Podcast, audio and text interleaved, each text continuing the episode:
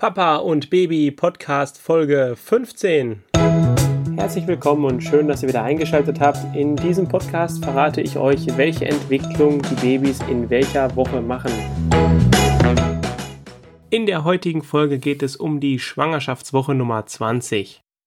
Unser Baby ist jetzt 16 cm lang vom Scheitel bis zum Steiß, hat einen Kopfumfang von 46 bis 55 mm und wiegt 300 bis 400 Gramm. Ab heute haben wir auch noch eine Gesamtlänge dabei und zwar ist die so um die 25 cm. In der jetzigen 20. Schwangerschaftswoche ist oder war die zweite Untersuchung beim Gynäkologen. Hier werden die Kinder jetzt sehr genau vermessen. So kann der Gynäkologe eventuell die Fehlbildung frühzeitig erkennen. Und noch eine Besonderheit haben wir jetzt, denn ab jetzt wird bei den Babys die Steißlänge eigentlich nicht mehr gemessen, sondern eher errechnet. Da die Kinder jetzt so groß sind, dass sie nicht mehr sinnvoll auf eine Aufnahme vom Ultraschallgerät passen oder es zumindest nicht sichergestellt sein kann, wird jetzt zum Beispiel der Oberschenkelknochen gemessen und daraus wird das hochgerechnet. Die Babys, die haben ja quasi zu dem Zeitpunkt noch jetzt gar kein richtiges Immunsystem. Das wird von der Natur so geregelt, dass die Kinder über die Plazenta mit der Mutter ja verbunden sind, das wissen wir alle schon, und über die Plazenta ein gewisser Immunschutz, den die Mutter hat, auf das Kind übergeben wird oder übertragen wird. Und so wird das Kind doch gegen sehr viele Krankheitserreger und Krankheiten geschützt, schon im Mutterleib. Später wird das mal von der Muttermilch übernommen. Aber da kommen wir dann sicher nochmal in irgendwelchen Folgen dazu, wenn das Kind dann schon auf der Welt ist. Wo wir aber bei dem Thema Trinken sind. Die Babys trinken in dieser Phase in der Mutter schon circa 400 Milliliter Fruchtwasser pro Tag. Da scheiden sie natürlich sofort auch wieder aus. Und so läuft dieser ganze Magen-Harnweg-Konstrukt schon mal an und trainiert sich, dass er halt funktionieren kann. Nebenbei wird noch der Schluckreflex und auch die Nieren dabei trainiert, damit die Nieren einfach schon mal ihre Arbeit aufnehmen. Der Schluckreflex, den brauchen wir ja später, damit das Kind dann trinken kann. Also wir merken schon, so ab Woche 20 ist nicht mehr so viel Wachstum oder Bildung des Kindes da, sondern eher Training. Da kommen wir gleich auch noch zu weiteren Punkten. Das Baby nutzt das Fruchtwasser auch noch weiterhin, denn es atmet das Fruchtwasser tief in die Lungen ein. Das kann man auf Ultraschallgeräten manchmal sehen, dass der Brustkorb von den Babys sich hebt. Und auch damit trainiert das Kind, und zwar die Lungenmuskulatur oder die Brustmuskulatur, um die Lunge zu heben. Babys, die am Daumen lutschen, trainieren auch den Saugreflex. Und das habe ich ja gerade schon mal gesagt, das wird benötigt, damit die später mal die Milch aus der Mutter besser raussaugen können. Weil manche Frauen haben damit echt Probleme, dass die Milch nicht so leicht aus der Brust kommt und müssen da auch ein bisschen drücken und bei anderen läuft es besser, aber das trainieren die Kinder eben, damit sie selber schon saugen können. Die Geschlechtsteile der Kinder sind inzwischen fertig ausgebildet und wenn der Gynäkologe ein bisschen Glück hat oder ihr das Glück habt, dann kann der das Geschlecht sehr gut erkennen auf den Ultraschallaufnahmen. Und wenn ihr es eben nicht wollt, dann sagt ihm vorher deutlich, dass ihr es nicht sehen wollt oder er es euch auch nicht sagen soll. Aber für gewöhnlich, wenn das Kind sich nicht sehr versteckt, kann das jetzt sehr sicher erkennen. Jetzt haben wir noch eine Sache. Es gibt die Möglichkeit, dass ihr euch ein Stethoskop kauft. Das sind die Dinger, die die Ärzte in den schlechten Filmen immer so um den Hals hängen haben. In der Realität werden die inzwischen, glaube ich, gar nicht mehr so viel verwendet, außer vielleicht beim Hausarzt. Mit denen könnt ihr die Herztöne eures Babys hören. Und zwar durch den Bauch der Mutter. Unsere Hebamme hat uns damals davon abgeraten und wir haben es dann auch nicht gemacht, weil das nicht sehr sicher ist. Also es kann passieren, dass ihr die Herztöne halt nicht hört oder dass ihr sie mal einen Tag hört und einen Tag nicht und viele Eltern werden dadurch dann eher verunsichert und haben dann Bedenken und wir haben es aus dem Grunde auch mal gelassen.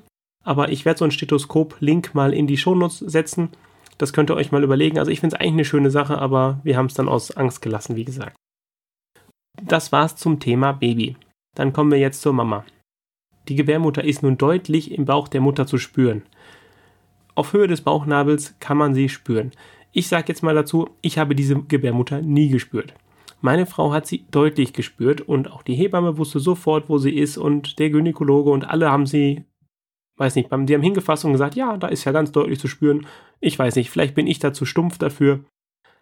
Geht ihr mal an eure Frauen und fühlt mal, ob ihr den Übergang von Gebärmutter zu Nicht-Gebärmutter spürt. Das muss so um die Bauchnabelhöhe sein. Da soll man unter der Haut eine andere Festigkeit spüren und das ist dann die Gebärmutter. Bei vielen Frauen läuft in dieser Zeit der erste Tropfen Kolostrum aus der Brust. Das ist diese Vormilch, die schon mal aus der Brustwarze dann kommt. Da müsst ihr euch keine Gedanken machen, das ist total normal. Äh, Wenn es überhand nimmt, dann könnt ihr das mit dem Gynäkologen besprechen. Ansonsten bei so einem Tropfen ist das noch total im Rahmen. das ist einfach ab Mitte der Schwangerschaft so der Fall, dass das halt passieren kann. Und wir sind ja jetzt in ungefähr der Mitte der Schwangerschaft. Die meisten werdenden Mütter haben die Bewegung ihres Babys jetzt auch schon mal gespürt. Oft sogar schon so stark, dass selbst der Partner das durch Handauflegen spüren kann. Das liegt daran, dass das Baby jetzt immer stärker wird und damit die Berührung, die das Baby halt nach außen sendet, immer ähm, deutlicher werden. Das ist auch wieder so eine Sache, da trainiert das Kind jetzt schon die Muskeln, die es später mal braucht, um an der Mutter hochklettern zu können, um trinken zu können.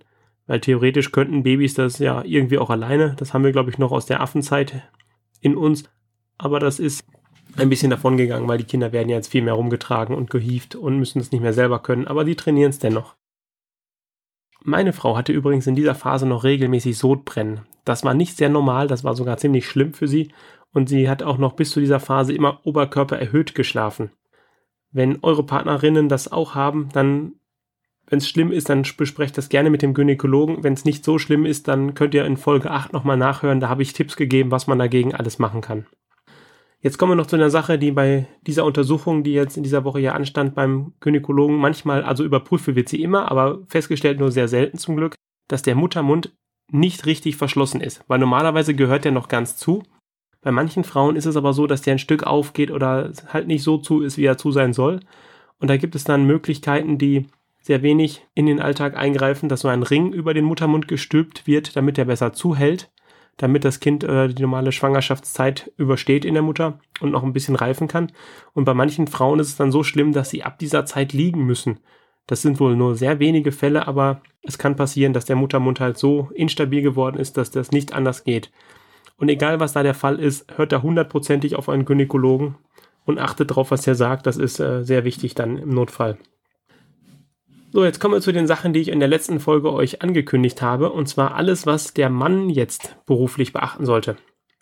Da wir ja jetzt die Hälfte der Schwangerschaft rum haben, ist es an der Zeit, euch zu überlegen, wie das in der heißen Geburtsphase bei euch ablaufen soll. Wollt ihr da Urlaub haben? Soll die Frau irgendwie ins Krankenhaus alleine fahren und ihr kommt dann nur nach oder wie auch immer. Und da solltet ihr euch am besten mit eurem Arbeitgeber mal hinsetzen oder euch über den Arbeitgeber informieren. Viele Firmen haben so Verträge geschlossen, dass der Geburtstag des Kindes frei ist oder ein Tag danach oder zwei Tage oder drei Tage. Das ist ganz individuell geregelt. Das erfahrt ihr am besten beim Betriebsrat. Und dann könnt ihr euch auch überlegen, ob ihr einfach arbeiten geht, bis es vielleicht die heiße Phase beginnt oder die Frau ins Krankenhaus kommt und dann ab dem Tag nehmt ihr Urlaub. Aber das ist halt je nach Job nicht immer machbar. Das kommt auf die betrieblichen Abläufe bei euch an. Die sind ja immer individuell. Da müsst ihr einfach mit dem Chef reden, vielleicht verhandeln. Ob er sich darauf einlässt, ist dann halt immer so eine Frage. Jetzt gibt es dann noch den Tipp, wenn er sich nicht darauf einlässt, könnt ihr da über die Kollegen arbeiten. Das heißt, dass vielleicht einer eurer Kollegen euch dann vertritt oder mehrere irgendwie zusammenarbeiten, um euch zu vertreten, wie auch immer das bei euch gestrickt ist. Aber lasst euch da nicht entmutigen.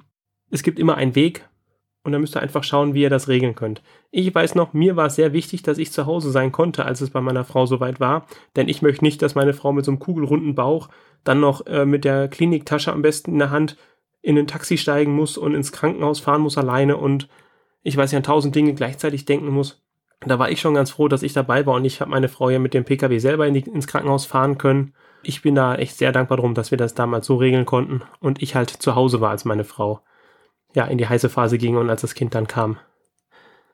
Macht euch da frühzeitig Gedanken drüber, redet auch mit eurer Frau drüber und dann schaut mal, was euer Arbeitgeber da hergibt.